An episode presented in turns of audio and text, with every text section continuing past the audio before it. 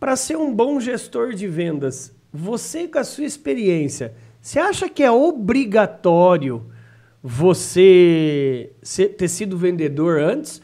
Ou o cara consegue pular o degrau de uma escada, entre aspas, da hierarquia corporativa? É, eu já tenho as minhas respostas, mas eu quero saber o que você pensa sobre isso. Para ser um bom diretor de vendas, antes tem obrigatoriamente ter sido um gerente de vendas?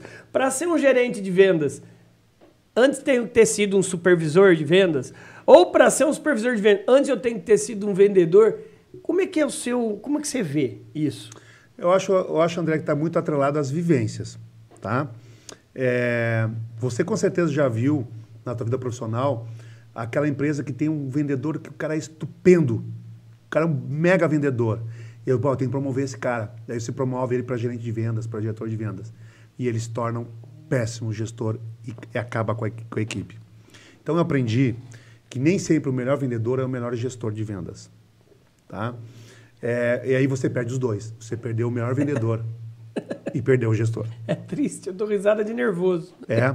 Então, é claro que é desejável que um gestor, um líder de vendas, ele tenha tido a vivência para sentir a dor que o outro tem lá, para não cobrar aquela coisa que não seja factível de acontecer. É desejável, mas não diria que é preponderante, desde que a pessoa tenha tido algum tipo de contato e vivência no segmento, para não falar asneira, para não é. falar, porque porque o liderado ele tem que admirar o líder, ele tem que se espelhar. Eu digo, quero ser esse cara, eu quero ser F, que nem esse cara é, né?